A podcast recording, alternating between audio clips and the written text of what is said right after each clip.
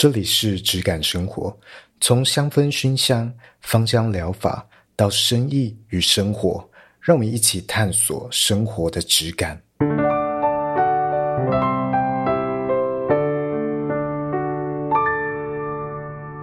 今天是几号？今天是十月二十一，二十一，所以我们十月十四号从台北出发。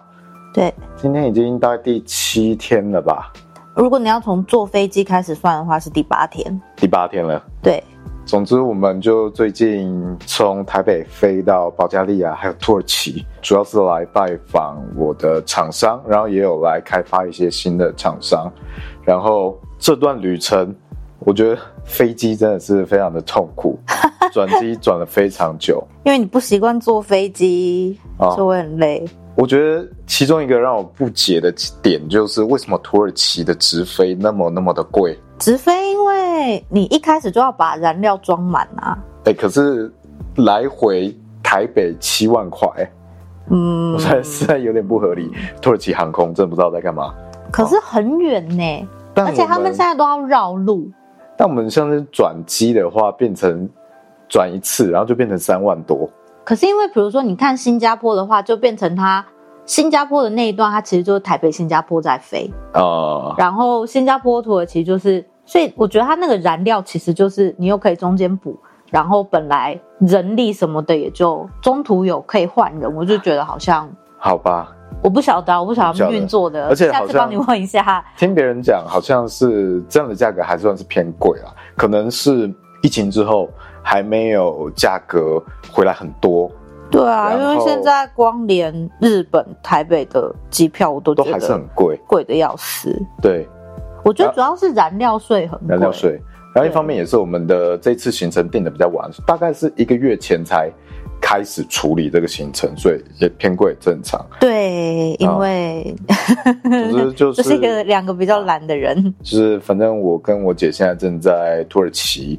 那我们已经来拜访了三个厂商了，呃，一个是保加利亚的厂商，是我有在合作的，合作过好几年的，哦，所以这次有花两天在拜访他，在保加利亚的东边，靠近他们的第二大城瓦尔纳。对，然后另外三个厂商，其中两个我们也已经拜访了，然后这些都是没有合作过的，也是我在网络上。找陌生开发，这几个厂商全部都是在土耳其的一个玫瑰最大的产区，叫做伊斯帕尔塔。对，反正它就是土耳其。如果你要讲到玫瑰采收或者观光相关的玫瑰行程，这整个城市就是为了玫瑰而设计的。你如果来到这个城市，欢迎的看板，它上面就会印着玫瑰、玫瑰跟薰衣草，它两个玫瑰跟薰衣草两个对。对，它就是玫瑰跟薰衣草，好像都很红哦。所以这三个厂商，土耳其的厂商，其中两个我们已经拜访了，一个是伊斯帕尔塔这个区最大的玫瑰精油种植与炼制厂商，然后一个是非常非常小的厂商。所以我们这次算是了解到很多不同观点，包括保加利亚，我们原本合作的厂商，我们就原本有跟他买。玫瑰精油，所以等于是所有的厂商，我们都有同样的精油能够作为标的，作为比较基准。我觉得这是这一次最宝贵的一点。你可以听到大家不同的观点，有不一样的做法。对，当你是同一个品相的时候，你就会很好去了解哦，这个是你立场的差异。哦，这个是大家都一样，对，大家都一样，对，这就很清楚了。哎，我这次出来其实蛮多朋友蛮讶异一个点，就是哦，你们姐弟是会一起出国的哦。哦，对，哎，你不用跟他介绍我是谁吗？哦，这就是，就是录了大概快一百集才出现在我节目的我的姐姐，首次登场。姐姐平常不住在台湾啊，呃，她叫做妮妮啊。对，大家平常我也不会遇到她。我觉得我们没有决裂的诀窍，就是平常不要住在一起。对，一是不要住在一起，二是不要一起成长，不要一起成长。对，基本上长大就会变朋友。对，我姐是高中毕业之后就去日本。对，我十八岁一毕业就出了国，然后那时候那时候我好像才国国一，而且你住宿，对，我住宿，所以基本上很小的时候，我姐是会一直欺负我。呃，对，这点我不否认。然后长大到大概某一个阶段，哎，突然她的态度就转换。对，因为就是没有关联了，没有关联，没有相关，就是弟弟就是弟弟。呃，总之到了日本之后，我们就变得比较像是网友，偶尔网友偶尔会反正就传信息而已。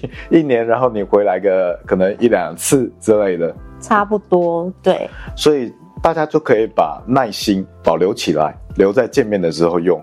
对，所以你存的够久的话。哎，一起出国搞不好也还是可以的。对，就是扣打很够用，因为很多事情你就会想说，好算了，好就这样，反正反正就这样。呃，一年可能好几年也才出这一次国。对，OK。而且我觉得还好的是，我们两个都没有，我们有各自比较执着的点，可是没有想要争论，对，没有想要输赢，对，然后都可以沟通，然后随性的地方也比较一样。嗯，是，对，我觉得我。应该还算好配合，我也还算好配合吧。好吧，这一点就不要争论下去了，跳过。总之啊、呃，这次保加利亚，我这一次安排上，我觉得有一个差一点失误的一点，就是因为转机很复杂，所以我就先安排到伊斯坦堡的机票而已。然后想说，哎，其他地方哇，因为伊斯坦堡离。保加利亚这个城市超级近，离瓦尔纳很近，对，开车只要六个小时。然后飞机是只要飞半个小时左右，就差不多，超级快，四十分钟左右。就是我们，而且因为它是国际班机嘛，对，所以就是它有给饭，然后当然不是像飞机餐那么夸张的饭，它就是会有一个小餐盒。然后就是你起飞之后还在上升，他们空服就会把餐盒拿来给你，然后那餐盒就一直往下滑，因为还在上升，然后你就要吃。然后因为我吃饭很慢，所以就是那个他他会给一个小面包，然后一个很小很小的蛋糕，然后有一个果汁跟一杯水。然后那个面包我真的是大概吃到一半，他就来收了，因为他们就说：“哎。”要降落了，然后我就想说，等一下，等一下，让我让我把果汁拿起来之类的。飞机刚飞不到十分钟就开始发。对，就是那个飞机真的就是斜度还很大的时候，他就会把就是每个餐盒就会发给大家，然后大家就知道自己找平衡点。然后大概吃个五分钟，他就会来收。对，他就会说，说因为要降落了。对，现在现在飞行时间很短，不好意思，我赶快把你的垃圾。超级近，超，就是近到这个程度，但是他一天却只有一班的飞机，一班的航班。而且我们那时候查还是想说，好像是一开始看说是早上有，对，然后我们就以为都是早上，对，哎，没有哦，隔天就变晚上了，而且是接近凌晨。对，我们早上，因为我们原本是一早到伊斯坦堡，然后想说到伊斯坦堡就是可以直接转机去瓦尔纳，没想到没有这个选项，我他就要等到晚上嘛，然后我就想说，哎，那那天晚上可能会有班机，哎，没有，要隔天晚上，等于说我们在伊斯坦堡必须待。几乎整整两天才能够再去瓦尔纳，然后那时候我们会觉得说啊，好吧，那就在伊斯坦堡附近待机，所以选了一个离伊斯坦堡看起来最近的一个城市，结果一点也不近。离离机场最近的城市，离机场最近的城市，结果一点也不近。然后机场又离市区，因为伊斯坦堡那个机场好像是新的，然后啊，就是搬到了一个很远的地方，所以你要从机场再进市区，也是一个不简单的旅程啊，一个多小时。对，我就是有种要去新竹的感觉，虽然我很少去新竹。你上次去什么时候更不知道？我不晓得，在十年前吧，我在想。呃，总之这就是一个虽然过程非常曲折，但是哎还好，最后全部都有搭上，非常呃对我们有福报的一个行程。我也觉得很有福报哎，因为比如说伊斯坦堡也是因为我们等于。空了两天，然后我们是落地才开始想说要干嘛，然后像是土耳其浴什么之类的，也是我们原本想说到的那一天可以去洗，结果我最想去的那一个，他就是那天没有名额了，然后就想说我的老天爷，那只好约。隔天，因为他就是需，他不是那种你随便约就可以随便去的，变成你要先寄信给他们，然后他们才会回复你说，哦，这天这个有空档，然后这天这个没空档，所以就是，但我们还是去到了。对，然后像是伊斯坦堡的机场隔壁的那个地方，我觉得，因为它等于是我们整趟的第一个印象就是那个那个省还是那个城市，哦，我甚至有点忘记它叫什么名字，因为一开始就没有把它放在心上。对，我们只是要去住一晚而已，就没想到待的时间有点长，待了整整超过一天，花了时间在那边。对，然后因为第一个印象是那个城市，所以几乎所有对土耳其一开始的印象都是那个小城市。哦，oh. 然后我第一个最大的印象就是天空很蓝，但空气却很差。那、ah. 我觉得空气是比台北差好几倍的程度，因为他们抽烟的人。一是抽烟的人超级多，每个人都烟枪，超级多，而且他们就是也没有管制你在路上怎么样抽烟，对，所以就是你走在路上，坐在马路边，所有的人都在抽烟，无时无刻都是二手烟，对，然后再加上我觉得是他们的汽车排放的废气也有一点关联，他们的老旧的车子很多。所以那个排的废气就有点有点影响。对，我们实际上在租车的时候，你如果没有特别选的话，其实也都是给手排车。就是、手排车我就算驾照都是考手排。对，我们都是考手排，但是，但是 没有真正在路上用手排跑过。对啊，然后还有很多他们都是吃柴油的汽车。对，他们至今都还是很多是要加柴油的。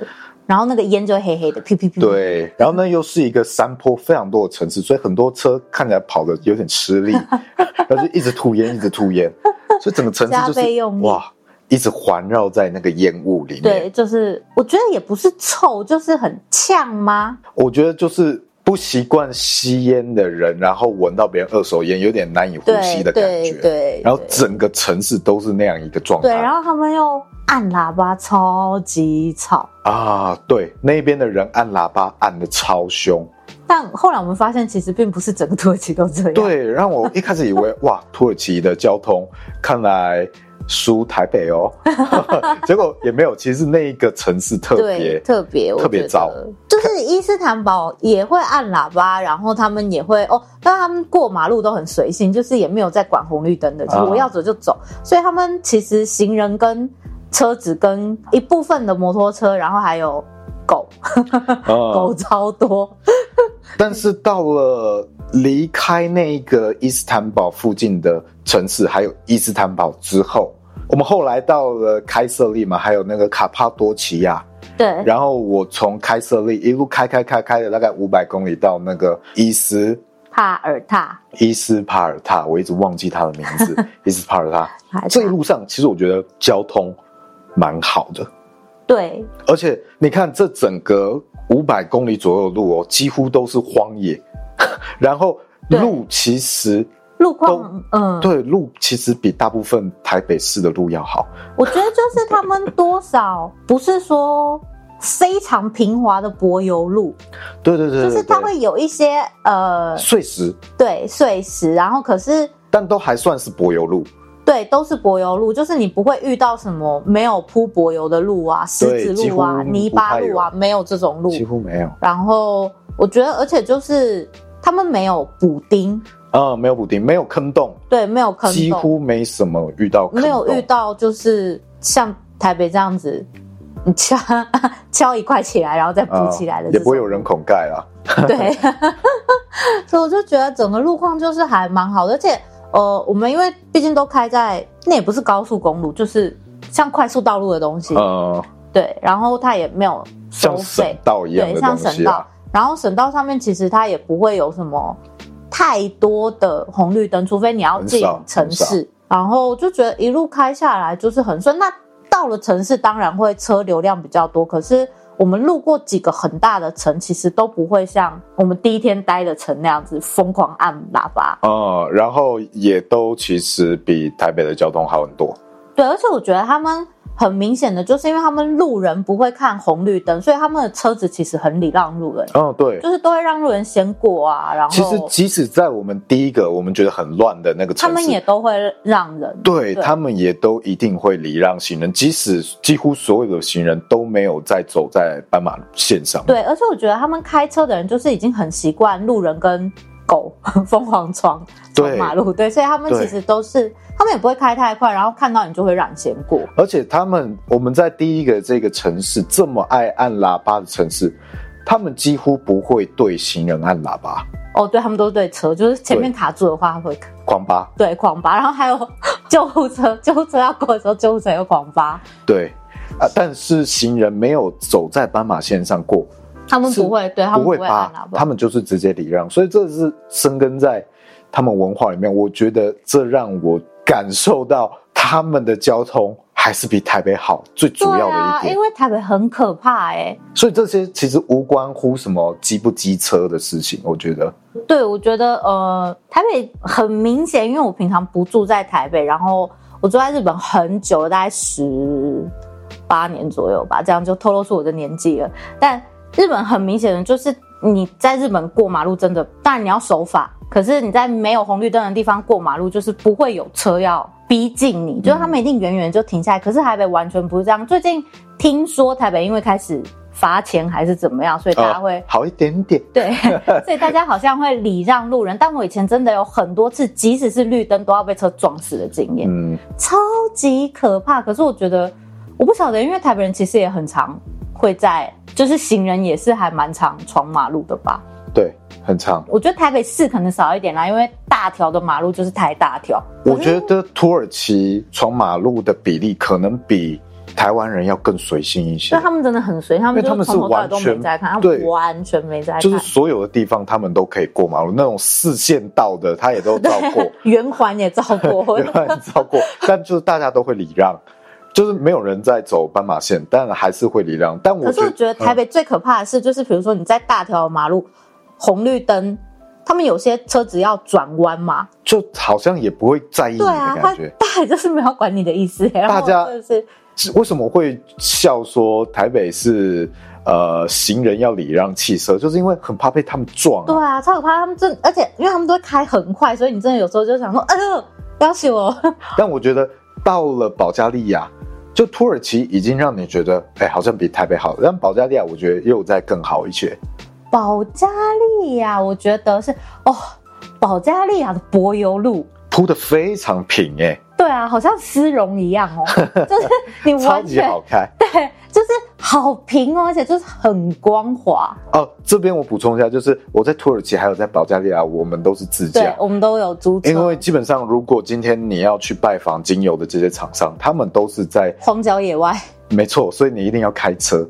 对，就是你如果租，我不晓得他，我甚至不晓得这里有没有啊？有啦，我好像。刚好像有看到计程车，计程车我觉得相对来说没有到那么好叫，而且你还是会有点有点怕他会有点坑你钱。对对对，我觉得呃，就是你一上你在上车之前就要先讲好价，或者是我们后来有载他的那个 APP 哦，会有他们当地的 App。对对对，然后他们当地的 App 就是你也不需要什么特别的身份，反正就是你载了观光客也可以用，然后它就是会有一个要跳表。的选择，然后我觉得那个就让人比较安心。可是你如果是在路边拦的话，我觉得他们就是会跟你多收一点点咯，也不会到太夸张的程度。随意起价，看他们心情。因为我们在土耳其是有一段有在坐计程车的。对，嗯，我们在住在机场附近的时候是。对，我们第一天没有车，然后那个地方他们有地下铁，可是地下铁的班次非常少，非常少，比高铁还少，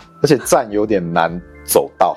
对，站就是很远，然后反正地下铁的部分我觉得不太好用。到第到伊斯坦堡里面，他们有那个路面电车，我觉得就还方便一些。可是地下铁本身我们至今还没有搭过。对，然后像是保加利亚的瓦尔纳，保加利亚的瓦尔纳现在已经是他们国家的第二大城了。但我觉得我它交通还很好的其中一个点是，即使是第二大城。仍然人没有很多，所以车没有到非常多。对，我觉得车流量并不高。它是一个蛮小的城市，我觉得可能就跟我们的台北市的也许一两个区加起来差不多大，但人口密度很低。人口密度很低，整个城市是五十万人吧？我忘记了，但就是对，我记得是五十万，大概几十万人这样。所以五十万人就就差不多可能三重加泸州，三重加泸州。我我不知道三重泸州多少。我猜啦，也许三重加泸州差不多，可能就超过这个人数了。感觉三重就已经超过了吧？然后他们的建筑我觉得都还蛮漂亮的啦。反正就是，哎，保加利亚是我这次去，然后厂商跟我们介绍，我才知道原来它算是在欧洲历史最悠久的国家。厂商跟我们说，保加利亚是欧洲这些国家里面唯一一个没有改过国名的国家。哦，从几个世纪以前。对，因为像比如说德国以前也不是叫德国，法国也不是叫法国，所以保加利亚一直以来就是几十个世纪都叫做保加利亚。保加利亚我们没有查证啦，但就是听说是这样讲的。对，因为多多少少应该当地人都会有一点灌水，所以他很自豪说，他我们历史比一个中国还悠久。哦，对，他就是一直跟我们强调，中国就是要看你从哪里开始死喽。可是像那个我们瓦尔纳厂商，也就是一直跟我们强调，就是说。保加利亚的历史，就是他们找到很多文物出土，然后是比五千年还要再更久远的东西。然后我就想说，OK OK，我们没有要比五千年的意思，但就是反正还有一些金子啊。哦，对。他们的淘金产业也是啊，对，几千年。对，然后就是反正讲什么都是很久远以前的事，然后反正就是一个历史很悠久的老城这样子。但是不会让你觉得很老。我觉得，我觉得应该说你会有历史感，但是不会觉得它旧。哦，对，可是他们的建筑物，我觉得就还是有一点点那个共产哦，有主义遗留下来的，有点。首先风貌，我觉得跟土耳其也有点像，哎，就是。颜色都很像，色系都很像，大地色。对对，不太会有像是台湾的街道五颜六色，然后每个人的那个建筑风格都不一样。哦，那他们的就是建筑风格都很一样，感觉就是套板的一个一个这样套出来的房子。大楼长得都很像，可是我觉得那个真的，嗯、我觉得保加利亚真的很明显，就是建筑物你就看得出来他们是。国家帮你盖好的，但是他们的人都超讨厌共产。我们 我们厂商两个主要的经营者，他们都超级讨厌共产。五十几岁，五十几岁，他们出生的时候好像是有经历过共产时期。他们是，然后就是他们还有去当兵啊，嗯，就是现在不用了，现在他们不用了。对，然后反正他们是有经历过，然后。就是从共产主义变成自由的过程，他们觉得我忘了他是怎么形容的，但他会跟年轻人说，因为现在年轻人就是没有体验过那个共产主义，啊、他就会说，我忘了他怎么讲的，但就是类似说你们真的要好好珍惜，好像是这样讲，反正类似这样，好像是。但我觉得也因为这样，他们对于我们跟中国之间的关系，他们也很很关心。好，对我觉得他们好了解哦，哎，他们甚至知道蒋介石是谁，我，超讶异的。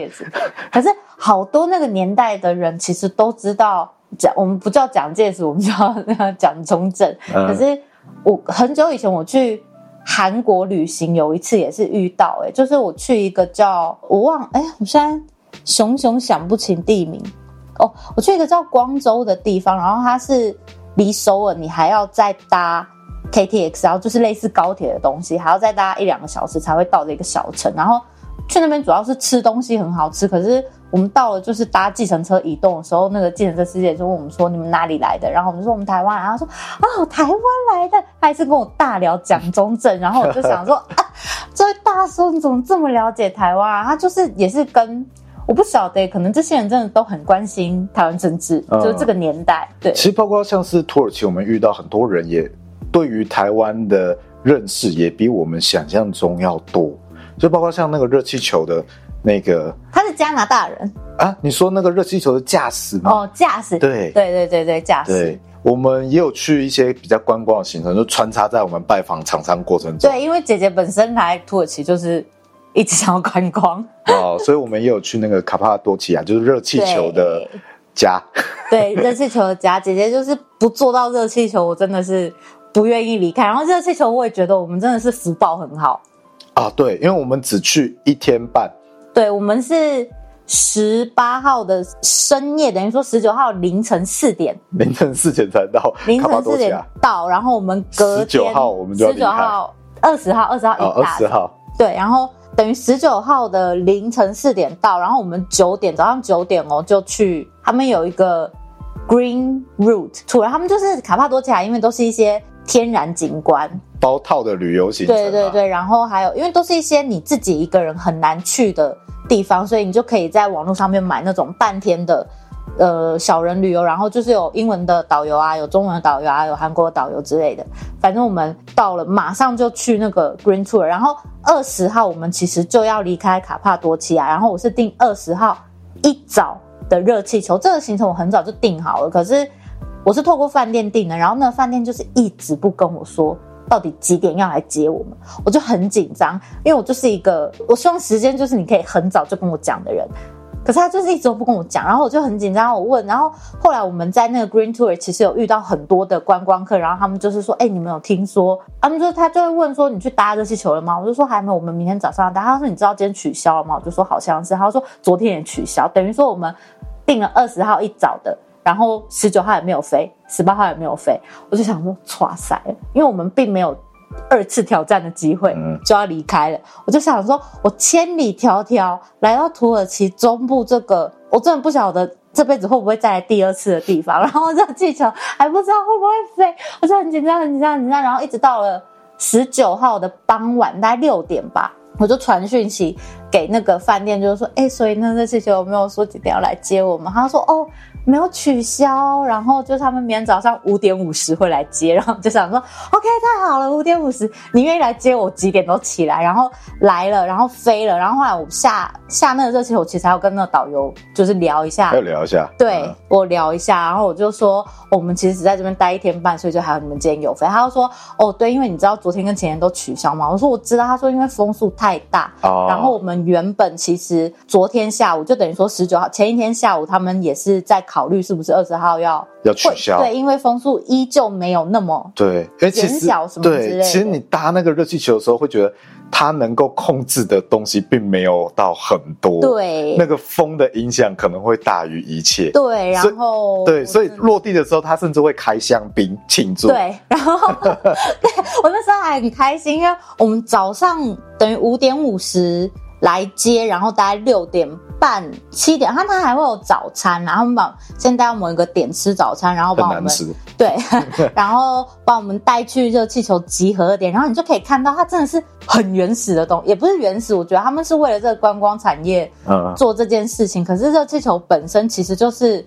超大型天灯，呃，没错，它就是用那个热气的原理，然后让它飞起来，所以你就看到他们在那边生火啊，然后用一些呃，真的就是燃料的东西，对，然后它也不会有什么高级的阶梯给你，就是你要自己，我们搭那个的篮子甚至没有门，你就是要攀爬，要跨进去，越过，然后因为而且那个篮子本身它也不低，对，它就是大概会卡。当当然要把你卡的好好，对对对，然后你就要想，因为我长得也不是很高，然后腿也不是很长，然后你还要爬上去，然后有一些老人什么之类，他们也照样要用爬的，然后这热气球会在上面飞一个小时。然后有更长的啦，但是我就是买一个小时的行程，然后落地之后我就看到那边放了香槟，我就想，天啊，早上九点你要为我喝酒，我就很开心。我想说，哇，是酒哎！然后下去之后他就说，好，我们现在要来庆祝，我就想说庆祝什么？他就说庆祝我们还活着，我就想说，哦，老天爷，原来是这个意思的香槟。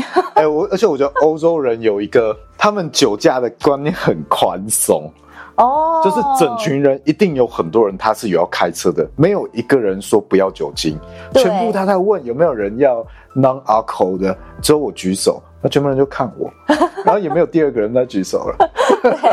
然后我们去保加利亚的时候，也是那个厂商，就我们整个参观完厂房之后带我们去吃饭嘛，对，哎，然后他就开点酒。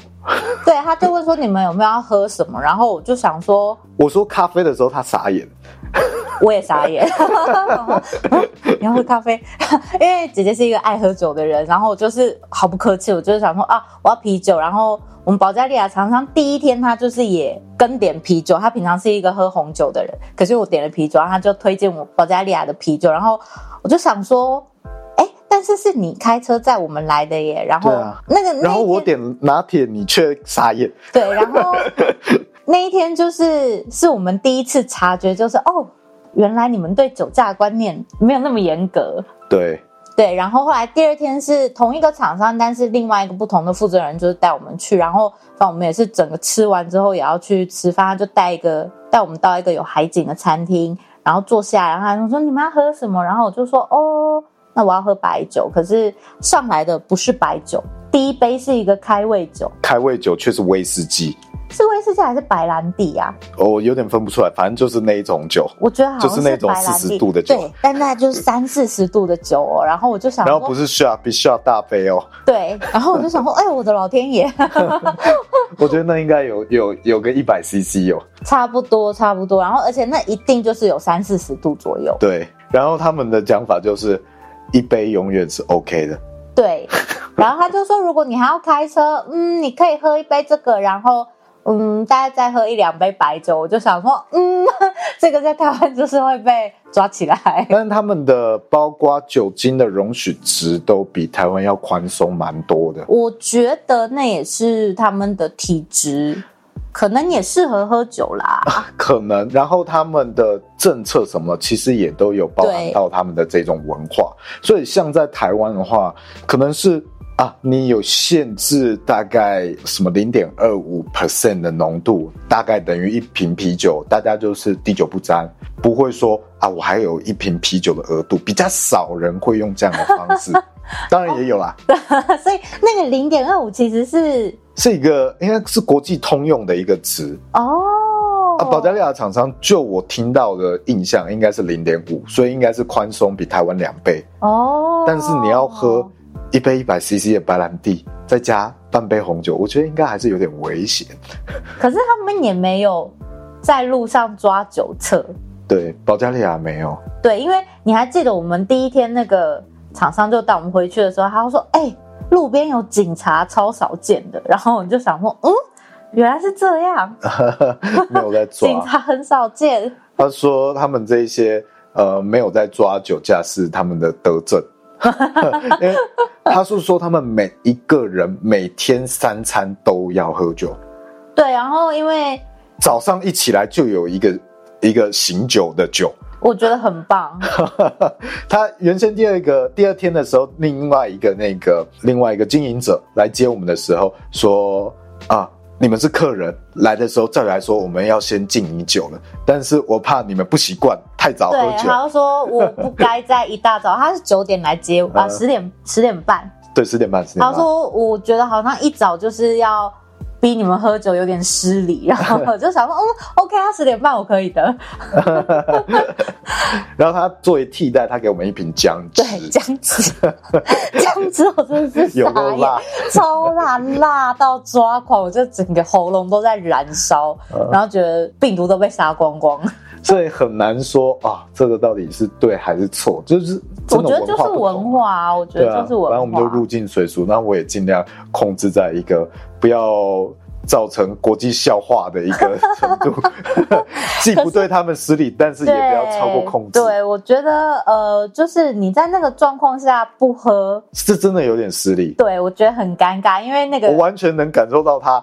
开始傻眼了，对，他想说，老天爷，酒都酒都摆在你面前了，你还在那边给我讲什么五四三的啊？哦，还有一点就是，呃，除了土耳其之外，连保加利亚，我觉得大家可能会有一个迷思，就是大家做精油，然后这是一个气味有关的产业，所以大家觉得我们都没有人在抽烟，我觉得这是一个迷思。我觉得在调香师的领域，这件事情可能比较。会被哦，会被会会被讲究，就是啊，你身上的烟味很重啊，然后呃，甚至调香师是不会在身上喷香水的，很多调香师不不在喷身上喷可理解，因为会影响到你对嗅觉的判断，所以最最重要的是什么东西会影响判断，啊，包括烟味会影响判断嘛，所以很多调香师是，哎，照理来说是不太会抽烟的，那像是。品油师，品油师也是跟调香师有点类似，跟气味啊，或者是呃我们的口腔有很大关联性的，嗯、所以在理论上，他们也会声称尽量不要去抽烟，但他们的这些专业品酒师，包括这个意大利这些最专业的这些老师级的，还是很多人会抽烟。我觉得就是他们抽烟真的抽超凶的耶。对，然后到了这一些蒸馏厂商，哎，你觉得他做蒸馏精油、蒸馏香草就不抽烟吗？没有，他们都抽超凶的，他包括整个国家的人都抽很凶。对，然后到了他们做这些蒸馏的也一样，都一样。我觉得他们就是，他们就是一边跟我们介绍，然后一边抽烟，一边抽，完全没有放手的意思。对，我觉得每他们应该每个人一天都要抽掉一包吧。我觉得一包已经算客气了，算客气。可是以前我们爸爸也是一定要抽两包啊。对啊，你看他们在机场，他们卖烟就是三条一条的，你也没办法拆开买一条。我想说，天啊，这个三条可以一起带回家的，因为日本哈，我记得日本人一人只能买一条。哦，日本人抽烟抽比较客气，我忘了。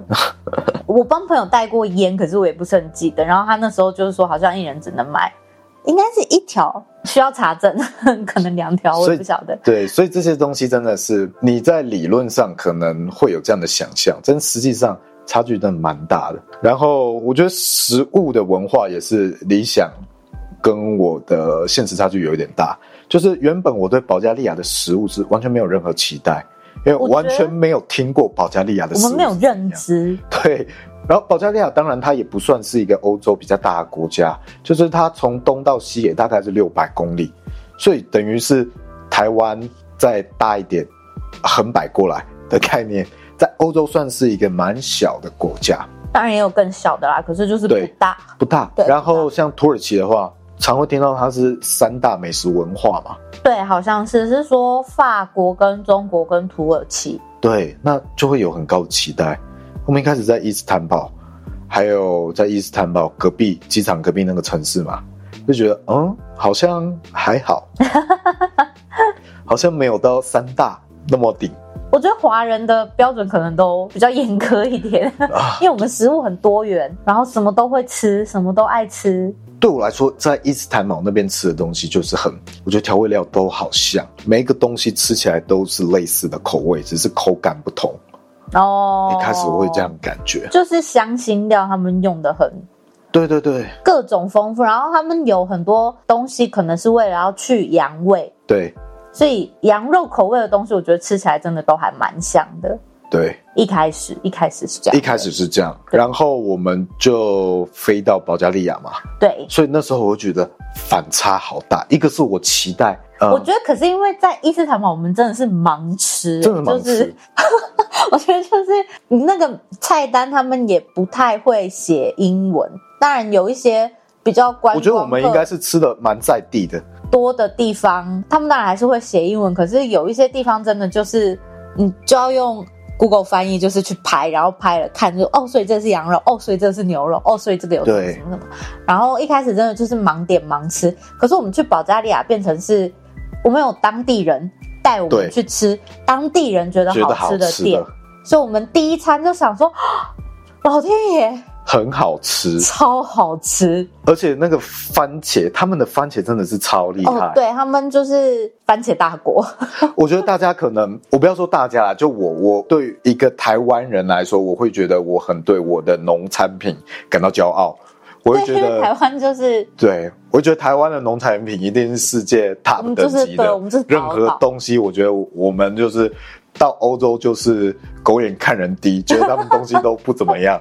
但是哇，保加利亚，哎、欸，老实说，还有包括土耳其，我觉得他们的农产品都超强。对，基本上很多东西，我觉得甚至是比台湾好吃，包括番茄。番茄我觉得真的很好，我觉得番茄真的是比台湾好吃，我很难形容，就是他们不会有番茄，台湾的牛番茄，尤其是大颗的，不会有番茄味，很奇怪的形容。都会有一个草味，对对对，尤其是牛番茄草味。可是我觉得保加利亚就是完全没有，完全没有。它也不是像小番茄或者是圣女番茄那种水，像水果也不是那样子，嗯、它就是番茄，可是它就是很多水分。对，然后没有那个草味，然后没有草味，就是给你一个新鲜的感觉。对，新鲜水分就是这样，很简单，很很像在吃红色的，该怎么讲？口感不一样的水梨吗？就很单纯的水。我觉得你夸张了，对，没有到水梨的境界，但真是好吃的啦，好吃的。对，然后而且，嗯，我们第一天去，他就是推荐我们点一个鸡汤，啊，对啊，他先推荐我们点一个羊肠汤，然后他就说这是保加利亚的，呃，反正就是传统，很在地的，对，很在地的汤，然后里面是把羊的内脏什么的，就是都放下去煮。然后我乍听就是想说，哎，等一下让我想一想，然后他推鸡汤，然后我就想说，那还是鸡汤好了，因为羊的内脏嘛。后来想一想，我们什么都吃了，谁会怕什么羊的内脏？可是我就还是，我就还是稍微。却步了一下，我就点了那个鸡汤，鸡汤超好喝。我只能说，就是它是鸡肉煮的也很烂，然后就是它鸡骨头也下去熬，然后就是纪元鸡汤丰富版，这里面还有很多料。啊，可是我觉得它跟我们亚洲人喝的鸡汤味道很不一样，我有点难形容。哦，但也是好喝的，好喝好喝。可是它就是有那个高汤的感觉啊。对对对。哦，里面还放了。意大利面吗？很幽默，而且我们厂商还是说，就是哦，因为你们面，所以你应该会喜欢。对，你们台湾人应该会喜欢。我就好，呃，我们不会在鸡汤里面放意大利面，可是是好吃的啦。啊，还有就是他们的饭比我想的好吃，就是他们其实还蛮多地方会吃饭。土耳其就不用说了嘛，土耳其蛮多米饭的。保加利亚我记得好像也有，也有。然后都比想象中好吃，该怎么形容？就是它当然不是东方的那种黏黏的米，可是对，也不会让你觉得就是很突兀、很奇怪。我觉得比泰国的米还要接近台湾的米哦，因为泰国的米真的就是很真的长得很不一样，它就是很长，它就是很干，然后会让你。我不晓得那个中文要怎么形容，就是你可以用日文形容，沙拉沙拉，啪啦啪啦，反正就是它就是是分开的，一粒一粒的。可是保加利亚跟土耳其其实他们都是有一点点粘性，对对对对，但又不像台湾米那么黏。对，我觉得台湾人去吃是不会有太多的对对对对，不会觉得就是哎、欸、这是什么的那种感觉，然后都会放一些香料在里面，我觉得那个很好吃，然后又不会太过头。对，很刚好。嗯、除了伊斯坦堡的，伊斯坦堡有点过头。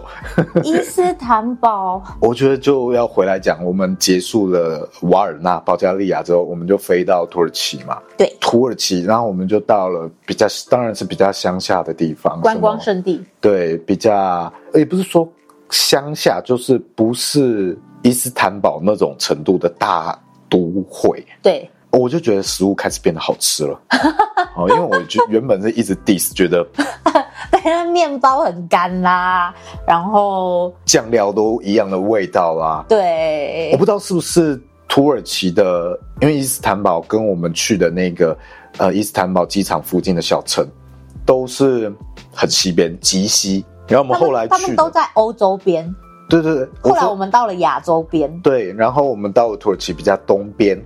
或者是中部中间中间好，中部，我觉得口味、口感、风味什么都跟伊斯坦堡差蛮多的。我觉得他们没有那么，他们当然也有用一些香料，对对对，可是我觉得没有，对，没有那么夸张。我不知道是不是他们的地理位置有差异到这个程度，但总之我觉得应该差异还蛮大的。可是我不晓得会对口味造成这么大的，真的是很巨大哎、欸。而且照理来说，你不觉得内陆地区会吃的比较咸重一点吗？对啊，怎么？可是。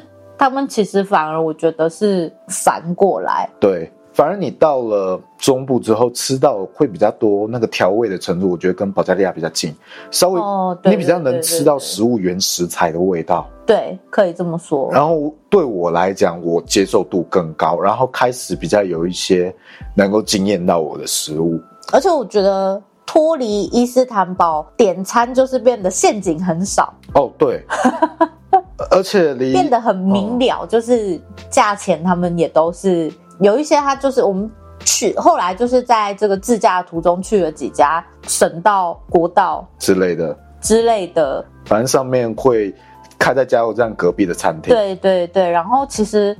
都超好吃，便宜但是很好吃。嗯、其实伊斯坦堡的价格，我就不会觉得它很坑或很贵。我觉得以欧洲来说，伊斯坦堡的食物算是很便宜的。对对对，保加利亚也不贵啊，保加利亚也很便宜。对，都不贵，都不贵。可是我觉得我们在伊斯坦堡吃过，然后再到土耳其的中部，你就会想说，哦，好便宜哦，就还是有那个感觉，很惊艳。像我们今天在这个伊斯帕尔塔。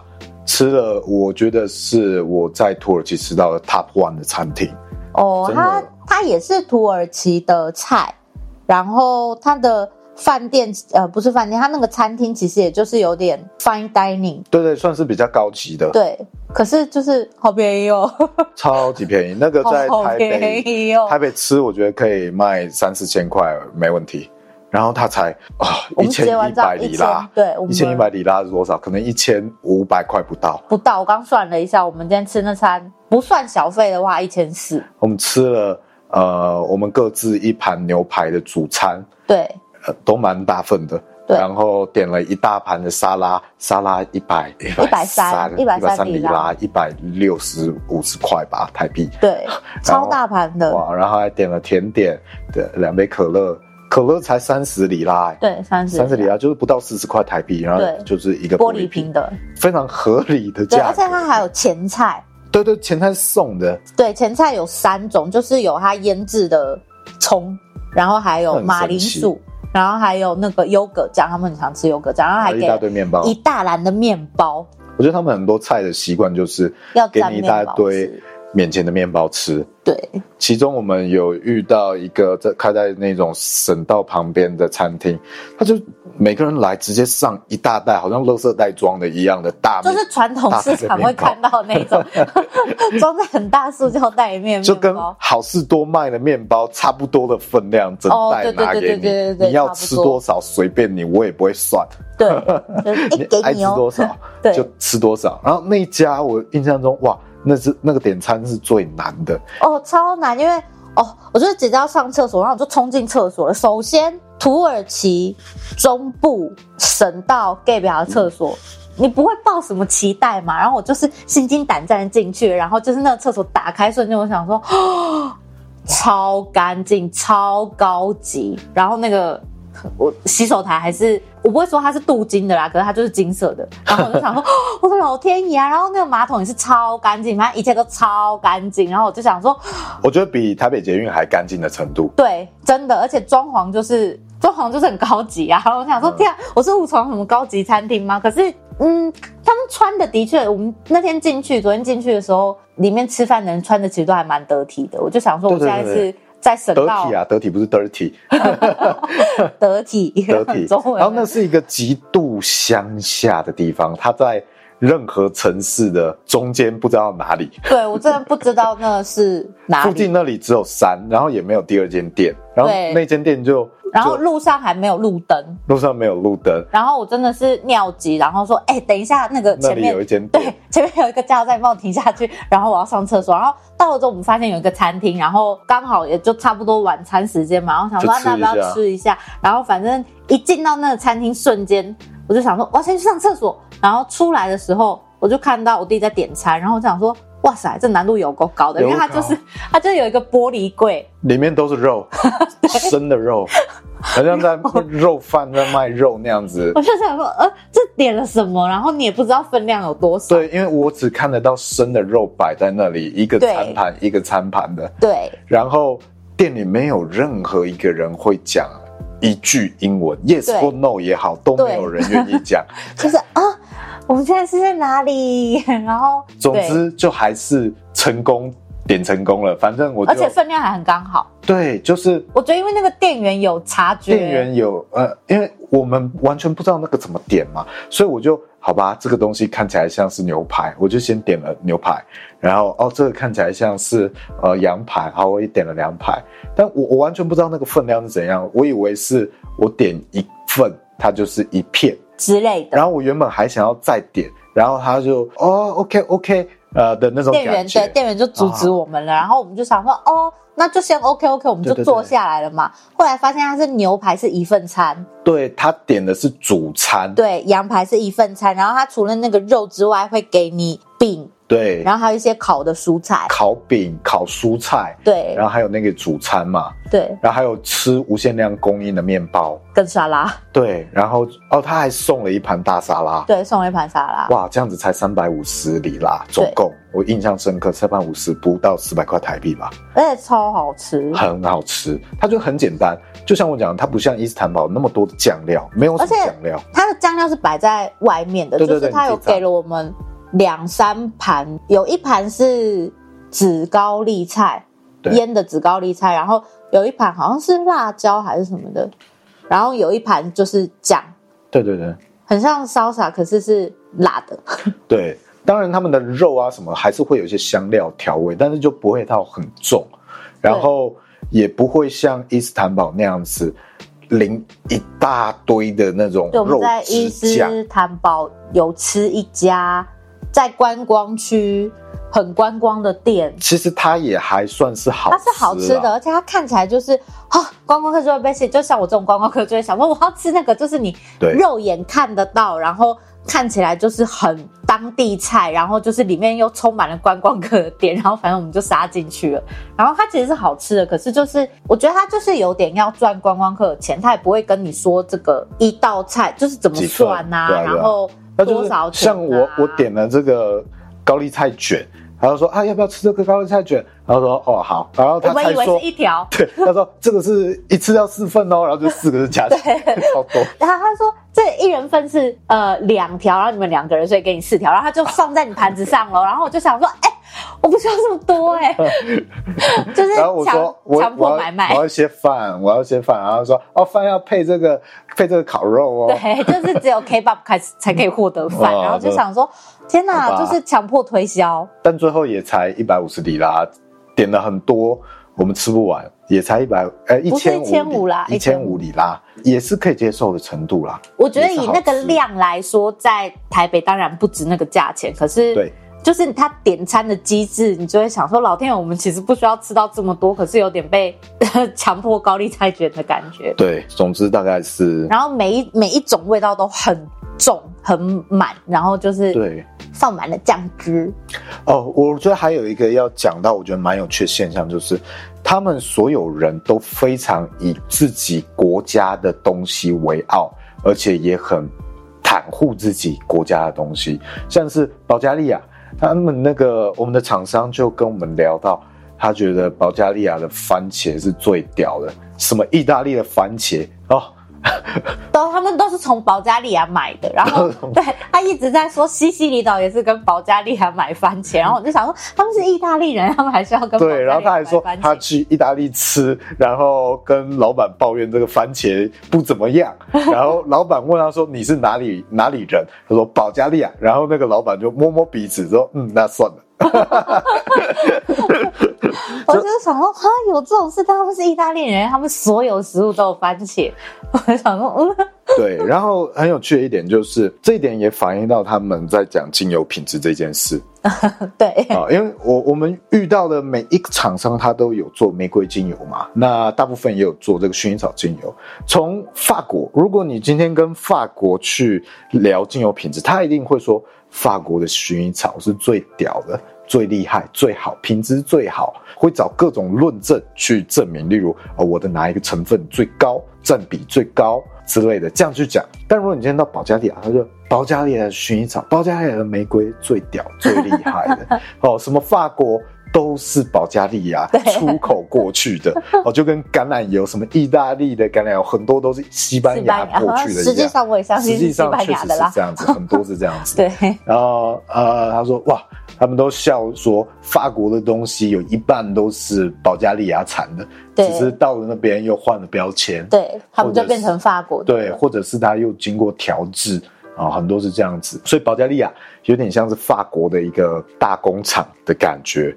然后到了土耳其哦，在在保加利亚，你会听到他去 diss 土耳其的玫瑰精油，对，还有他们的这个薰衣草精油。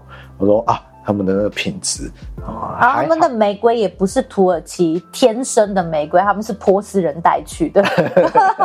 我就想说，哦、他说哦，他们的环境没有保加利亚那么的适合，而且技术比较落后。他们要这样子讲，他们不不会一直更新，还在用那几代以前的机器啊。然后到了土耳其，他们又会讲。一模一样的话，讲保加利亚。我说保加利亚，保加利亚玫瑰就是啊，怎么样怎么样，他们都会掺一些什么什么。对啊，他们卖那个什么一公斤两千欧元啊，那个是完全不行。而实际上我们进的也都不是那个价钱嘛。哦，对。对啊，他们也会弟弟说啊，保加利亚的品质真的不好。哦，真的 对，他们会一直说他们没有土耳其的纯，然后他们的地理环境也没有土耳其这么适合种。对，然后然后他们又去碰，说啊，保加利亚他们都一直在用那一套蒸馏设备，都没有进步。对，我只能说，他们国家之间有相同产品的人都会。我觉得这个就是所有这些的文化，他们都会小的话会以地区。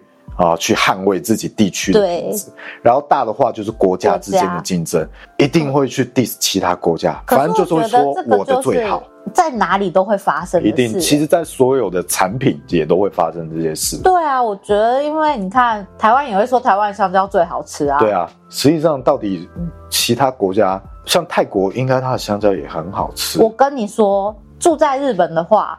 老实说，你不会吃台湾香蕉哦，真的哦，因为台湾香蕉都卖最贵哦，卖最贵。对，就是 日本香蕉基本上都是菲律宾，然后还有南美进口的，然后还有台湾香蕉嘛。然后菲律宾的香蕉通常就是一包，然后大概五六只，比较小一点点，然后卖个一九八日币。但台湾，台湾大概就是三只，比较胖、比较大的，它就卖你三九八。啊，那菲律宾的有不好吃吗？菲律宾就是。我只能说，他们就是 size 先输了，他们 他们一直都比较小嘛。然后我觉得他们的就是比较没有那么有弹性，然后口感没有那么绵密，可是也会有好吃的哦。当然也会有好吃的，只是说在那个价格，你就会觉得它蛮不错的。对，然后你要知道，香蕉是一个你会吃的人，其实是天天消费的人，所以你就不会买到台湾的香蕉，因为实在太贵了哦。所以我只能说，名牌有名牌苦恼的地方。对，当你在那个环境或那个背景，你势必就只能这样讲。对，对啊，你怎么不可能不去支持自己国家的东西？可是我觉得台湾可能香蕉真的就是很好吃，所以你才可以在国外卖到比别人贵两倍。对，我觉得当然都是有一个基础，就是他们都把这件事情自己的这件事情做得很好，对，而且很有自信。凤梨也是，对。凤梨也是在产季的时候，在日本的超市上，台湾的凤梨永远是最贵的，所以我就会想说，嗯，回台湾吃就好了。对，所以这些老实讲，他们其实像土耳其对保加利亚的精油，我这样听起来，其实他们是完全不了解，哦、但是他们会这样。然后我听过土耳其的说法之后，就土耳其人在介绍自己的东西之后，我会觉得其实保加利亚也并不了解土耳其的精油。呃，反正就是我觉得，一是他们文化也不同，语言。也不同，然后你又在做同样的一件事情，对，你反正就是先管好我自己再说。对，然后法国可能首先它很多的环境啊条件都跟保加利亚、土耳其不太一样了，就是保加利亚、土耳其他们正在遇到人工越来越难雇的问题。而法国这些国家，我讲的不只是法国，而是法国、德国、英国这些国家都一样的问题。他们已经不是在考虑有没有员工的员工的问题，是根本就不会有员工。对，你根本找不到。就是在你要乡下，你要种这些香草，你就是只能用机器。非常贵的机器去处理，如果是太人工的，像是玫瑰这种东西，你是不可能在这些国家种的，因为只能用人工。对，你就是没有办法用机器取代的东西，我觉得在这些国家都已经没有办法发展。对，所以我觉得他们是在不同的维度，而保加利亚和土耳其是在同样的类似的维度。对，他们还在烦恼差不多的事情。对，然后他们地理位置也很近嘛，所以产品真的很像。他们就才隔个几百公里的两个国家，对，然后都是。其实主要我们在做精油的部分的话，其实他们都是玫瑰跟薰衣草是主力产品。对，主力。所以这些事情真的是，你如果不知道这样的文化背景，然后你只听过一方的人的说辞的话，真的是会雾里看花。而且你的观念可能也会被他带歪。对对，没有办法，对啊，因为你说从玫瑰的缘起来讲的话，保加利亚的人就会抨击土耳其，说他们的玫瑰是外地人带去的。啊、然后土耳其跟保加利亚人都 diss 伊朗的玫瑰。对 但是我听过其他非常专业的这些精油筛选人，就是其他品牌的精油筛选人，跟我推荐伊朗的玫瑰精油。然后他觉得他们是新兴很有未来的一个产地。我觉得他们就是种玫瑰这件事，伊朗可能是一直在做，只是他们没有在发展油的部分啊。他们就是用玫瑰水啊。这个是土耳其厂商的。对对，他们以前没有在发展水的部分，说不定 油就是，所以他们是用新的技术来做油，搞不好 他们就是很新兴的部分。土耳其的厂商就一直说，呃，伊朗人不会炼玫瑰精油，只会炼玫瑰纯露，对他们只会用。我我觉得，如果我们有一天能去拜访伊朗的话，一定是完全不一样的说辞。而且是不知道等到哪一天哦。而且你去看这个保加利亚，它也是投资了非常多在更新它的设备。有非常多新的科技，然后他会说土耳其人没更新设备，然后你去看土耳其，说哦，土耳其人他们也持续在更新他们的设备。对，而且我觉得，即便是比较旧的、比较老的公司，他们也是维持的很好，然后做的规模很大，然后有越来越，他们会考虑到越来越多的事情。对，对，呃，就真的是你不同的规模。不同的视角，你在产业链不同的位置，考量的事情跟你负担的成本，你在做的事情都是完全完全不一样的。所以哇，你如果不去听这些东西，不去听各方的说辞去综合的话，我觉得真的很困难去有一个更全面的理解。说实在话，你全部听完，你就会想说，嗯，大家也不知道谁。我觉得每个人讲的。视角都有一部分是真的，然后也都有一部分，他都没有在骗你，但都有一部分也是他有他们主观的想法，是，所以我觉得就是嗯，就是全部都听，然后要自己去判断。对，那像是这些保加利亚啊，还有土耳其，他们现在都比较开始，就一些比较大的公司啊，就开始申请很多的认证。啊，分析报告等等的，他们这些可能有几十个人员工规模的公司，都已经进入到一个资源整合者的角色了。那他们作为资源的整合者，就会开始申请很多这样的认证。那当然，如果是很小规模的小农，像我们今天也有拜访一个，呃，只有四个人的公司，就是家庭一二三四，家里四个人就是四个员工。跟我们家一样，跟我们家一样。然后，当然产季的时候，采收季的时候，他会请非常多的采收员工。采收季会请一百个临时员工，但是平常常驻就是四个。那他们就是没有任何的分析报告。我这样听的话啦，就是没有任何分析报告，也没有任何认证。但你会说它的品质不好吗？不会，我觉得也很好。你要说它有任何污染的风险吗？我实在看不到，因为周围、啊、周围都是荒芜，完全没有任何其他的。我都不晓得它的不纯物质要从哪里来。对，其实这个是很多时候你要花花时间从山下运上去，太累了吧？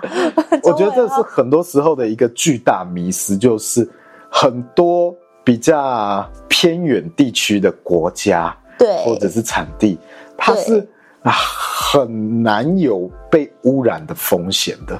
可是他们要去申请这个认证，他那个他今天就有在说啊，他就说我们有在做这件事情，但是土耳其因为处理的速度很慢，很慢，所以我们必须要一步一步来。然后我就想说，哦，可理解。首先，要是你的国家能够有这些你在做的有机认证的分公司在你的国家，这件事情才比较有机会。对，不然你看他们还得从土耳其把东西送到法国去，送到德国去，哦。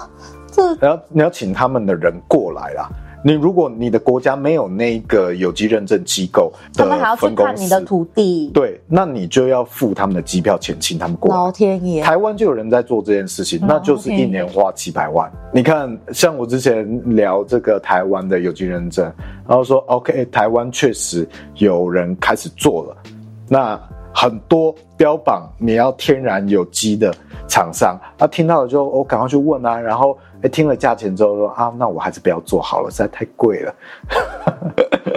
啊，所有的，我觉得所有的品质啊，其实都关乎到钱，是这个价格你追求什么样的品质？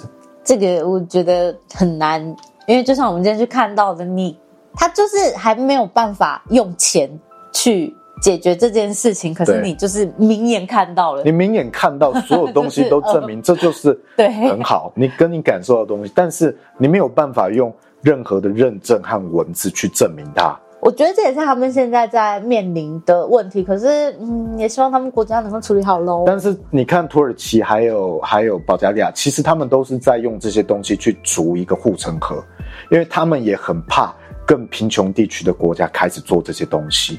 对，那更贫穷的那些国家，因为他们有一个非常巨大的优势，就是他们还有人力，人 他们有无数的人，这个是他们已经很难去抗衡的一件事，他们就是很难再去请到人。而在一些也许非洲的国家，那这个就是取之不尽的资源，很好请到人。那 OK，我们要怎么去抵抗他们？那我就用认证筑起这些护城河。那这个对于我们今天看到这个四个人的小农来说，哦，他也可能会是被挡在这个护城河外的人，所以对他来说，我觉得可能会更困难一点。对，我觉得，尤其是你要跟欧洲类似的国家在做同样一个标准的抗衡的时候，我觉得土耳其明显的他们就有地理上的劣势，因为你的人要来，当然就是比较贵，语言又有更多的障碍，然后，所以我觉得不晓得哎，有机认证，我觉得真的就是看你要。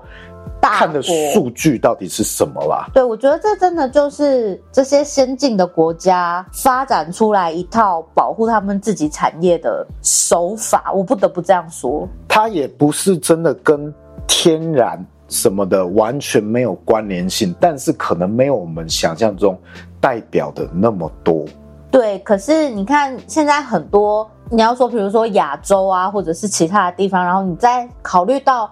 我要做什么东西，我要卖什么东西，需要这个游戏认证的时候，你其实用的那套标准都还是现在欧洲主要在跑的，他们就还是主流。可是我不晓得，我有时候就会觉得，就是哎，可是那其他地方说不定他们才是真正比较天然或比较有机的，但他们没有办法加入这一套游戏规则的时候，他们就是因为我们国家就是没有你的这个分公司啊。对，所以我觉得就是。我不晓得耶，因为是这真的是一个很复杂，我觉得是一件很政治的事情啊。对啊，说实在的，所以我觉得还是要看你，你看这个东西到底背后看的它的基础到底是建立在你要看它什么东西上面，而不是你直接把它挂钩，好像你有有机人就等于啊，这个东西完全不会不会被二度加工。对，而且我觉得也不能说你这个没有有机认证就一定是。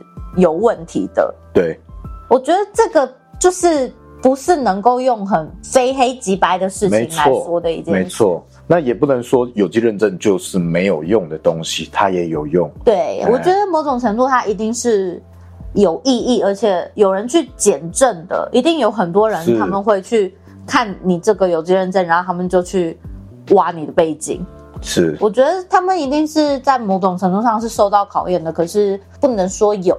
就一定是怎么样，也不能说没有就一定是怎么样。对啊，我觉得这跟你的这个日文能力，跟那个日语检定嘛，是不是？我觉得是也有很大的关系。老天爷，现在谁还会跟我要日语检定？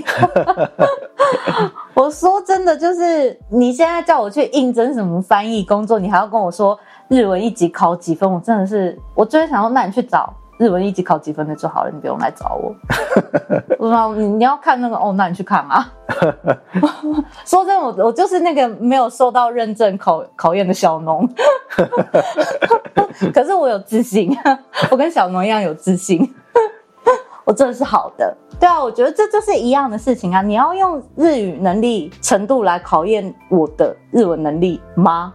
哼，我是真的会这样想哎、欸。那你觉得日语简历假设，哎，最高是 N 万是不是？对 N 万考过，你觉得它实际上能够代表的东西？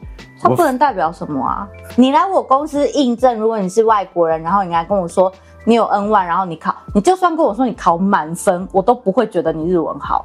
我讲白了，一定有，很希望不要有人来抨击我。可是我讲的很明显，一定就是这样子。你要说。日语一级你考到满分，然后你要在日本，你用这个去找工作，然后你觉得你第一天就可以做的跟日本人一样好的日语能力的话，我完全不相信，完全不可能。说不定有啦，一百个人里面有一个吧。那你认识这些日语能力最好的人里面，大部分的人都有去考这个检定吗？我只能说。大部分的人有考过，可是都是在学日文很开始的时候。哦，因为我也考过。哦，我大概十七岁还呃没有哎，我高中的时候考过啦。哦，十七十八岁考过，非常久以前了，对不对？嗯，十七十八岁我是我去日本念书之前考的，嗯，然后我那时候考完，我大学好像还有考过一次，因为我大学的时候就是我在日本念的，然后身边有很多台湾朋友他们去考，然后我就想说，哎，我高中考过了，可是也不知道我现在程度怎么样。说实在的，我也不会觉得这个可以证明什么，但我就跑去跟考了，所以我考大概考过两次。嗯，你是那时候是考 N 级？我两次都是从 N 一开始考，我没有考过 N 一以外的级数哦。因为我的高中老师那时候，我高中的日文老师就是我跟他说我想要去考考看，然后我那时候还不太有把握，因为我没有考过嘛，我就说我是不是要先从二级什么的开始考？他说不要，你就去考一级就好了。因为我高中的时候其实已经就是讲到跟 native 差不多的程度了，然后日语能力检定，我觉得它在某种程度上是考验你对日文的。理解力，所以你考过日语一级的话，我会觉得你可能很会看日文，很会听日文，你可以理解，但是你不一定能够表达，因为日语能力检定它只考听力跟阅读能力，它不会考你任何表达的部分，它不会考你说，不会考你写，所以我会觉得你很会听日文，可是我不会觉得你很会讲日文。哦，所以是这样子，有一个 N1 的检定，以白话文来说。OK，你的听和你的阅读理解能力可能到达一个最基本，也许可以训练用来工作的水平。可以，我就我会觉得你可能可以，你看得懂新闻吧？啊，对，你可能看得懂文书面的东西，可是呃，你要透过日文百分之百的表达你自己的心情的话，我觉得你要跟我用成绩来说的话是没有办法的。我会请你先来面试，就是你。你要拿这个，光靠这个在日本工作，我觉得是，当然它是一个，我觉得就跟有经验证一样，它就是它就是一个证明。它代表的东西比想象中或大家传闻传的那样还要少很多。对，就跟有经验证一样，完全没有意义，但是有点被吹得过头。对，然后我只能说，嗯，好，它就是是有受到考验的，然后它也可以证明某些事情，但是它不能够。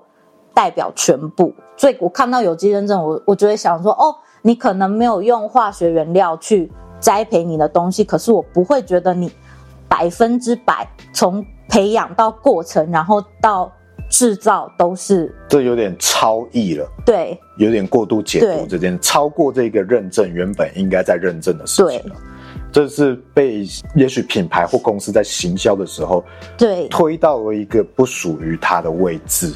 对，我觉得类似的事情喽。那像是日文能力这件事来说好了，以你来说的话，究竟要怎么样判断一个人的一个外国人的日文好不好？有没有什么关键的一些小细节，会是你用来检视一个人日文能力的？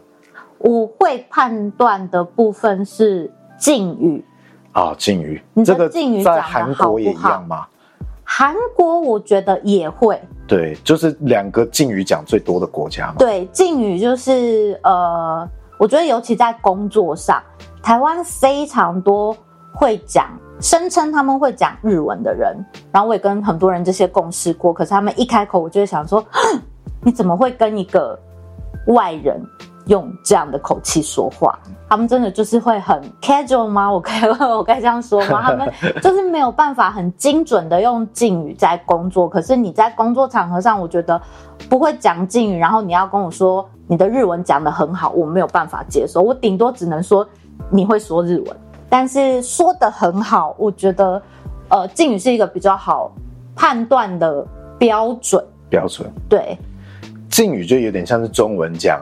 这种您好，或呃，有点像商业书信的那种，可以这样说啦。可是敬语很，它就是分成很多个，又分成很多个 level 啊。就是你商业书信的 level，然后你日常生活跟你的主管，嗯，跟你的我们在日文讲前辈，跟你的学长姐，就是都是需要用敬语沟通的。说实在话，那日文很明显就是你在公司里面，比如说像我就曾经被我大主管定过，因为。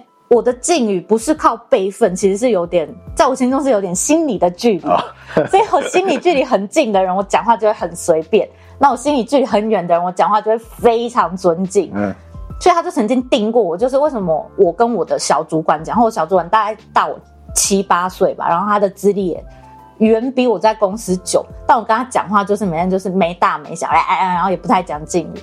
然后我们两个在讲话的时候，有时候就会被我大主管听到嘛，他就会他也不是来直接跟我说，他就会跟我小主管说，就是哎、嗯欸，为什么妮妮跟你讲话都不用敬语？就是很明显，就是然后比如说我跟我前辈，我不该说他是前辈，因为在公司是我的资历比较上面，但是他的年龄比较大，他也是大我六七岁这样。然后我讲话有时候就是也是没大没小，那也是会会被定诶，就是为什么你跟他讲话又不讲敬语？然后我就想说，可是我才是前辈诶，就是它是一个很明显就是辈分关系会受到考验的一件事情。那你能不能在适当的场合用适当的话讲表达你的想法？其实，在日文里面就是一个很，所以这是一个很明显的标准。所以这一块你觉得最能够鉴别程度的，却没有任何第三方的任何东西可以用来认证这件事情。对，因为日文一直不会看敬语。对，而且它是一个书写，就是是另外一个文体。就像你刚刚讲的嘛，它甚至是有一点个人主观美学上的判断。啊、对，对我觉得这哇，这也跟精油很像，就是啊，你玫瑰像有些厂商它萃的比较绿、比较黄，然后到底谁喜欢哪一种？有点难说得准。敬语，嗯，敬语很明显啊，当然你就是对你辈分高的人，你年龄高的人，你就该用敬语。嗯，那有时候连同辈也会用，然后有时候连属下也会用，部下也会用，因为呃，在日本他们会觉得你对有工作能力的人讲话，那如果很随便的话，就代表你不尊重他。所以我其实对我的部下也都会讲敬语，我不太会在公司就是随便。对他们大呼小叫，因为那样其实我觉得就是还蛮失礼的。可是其实它就是一个很，我觉得那就是很考验一个人日文能力的事情，嗯、因为你必须去分辨你现在该不该说敬语。当然还有很多其他其他可以判别的，比如说单字啊、腔调这件事情，我觉得是还好，因为反正听得懂就好了。因为日文是一个你很难达到零腔调的语言，那。我觉得这是任何一个语言都一样的，就是你不是母语者，你要去讲另外一个语言，其实多多少少我觉得可能都会有一些。所以台湾人很多有时候会抨击别人讲语言的腔调，这个听起来有台湾腔或者是什么样之类。我觉得能沟通其实都是会讲，每一个语言你要学到会讲，其实我觉得都不是难事。那接下来就是你讲得好跟讲得不好。在台湾，你要用日文来说的话，我觉得就是非常难，非常难判断讲得好或者是讲得不好，因为会讲的人实在太多了。然后你要真正遇到讲很好的人，当然会有，可是身为雇佣方，因为这个就是参差不齐，有好有坏。然后你在付钱的时候，很多人就会想说：“哦，那这个人也会讲日文，这个人也会讲日文，为什么这个人这么贵啊？这个人就可以？”那可是你雇他来，其实大家都可以沟通。我讲真的，就是可能会有一些问题，可能会有一些沟通不良的状况。但是，尤其是跟日本人，他们不太会去抱怨说：“哎，你这个翻译用的不好。”或者说：“哎，我听不懂。”日本人不太会这样直接讲。所以，我觉得长久下来，就是演变成一个大家都不知道他们雇到不好的翻译的事。啊，变成是你没有真正太过深入这个产业，你也没有。抓好你的评判标准，对，变成有点在看门道，抓着一些不重要的细节抓着打。对，然后我，而且我觉得台湾人做事很容易陷入一种关系，我们跟这个人合作过，长久合作，那我就愿意跟他一直走下去。那只要他没有收到太多太过分的负面评论，负面评论，其实我觉得台湾人他们都比较愿意去看感情，然后一直雇佣你。那这个长久以来就会变成，哎，我更不知道他做的很糟，对，这个人明明做的很不好。那新进来的人就会想说，哎，发生什么事了？可是他就是一直在这里，然后一直有一席之地。我觉得还蛮容易陷入这样子一个状况啊。所以像是日文，也许我们就要回归到啊，我们看的品质到底是什么？首重他好不好沟通，能不能沟通，这东西掌握的好不好？我我觉得如果以精油来说，就是它的。纯度，如果它就是一百八纯的，就真的纯，也没有任何调整过，我觉得 OK。那这些所有的，你可以都都说它是品质很好，剩下的就有点像是，也许腔调之类，每一个会有不一样的特色。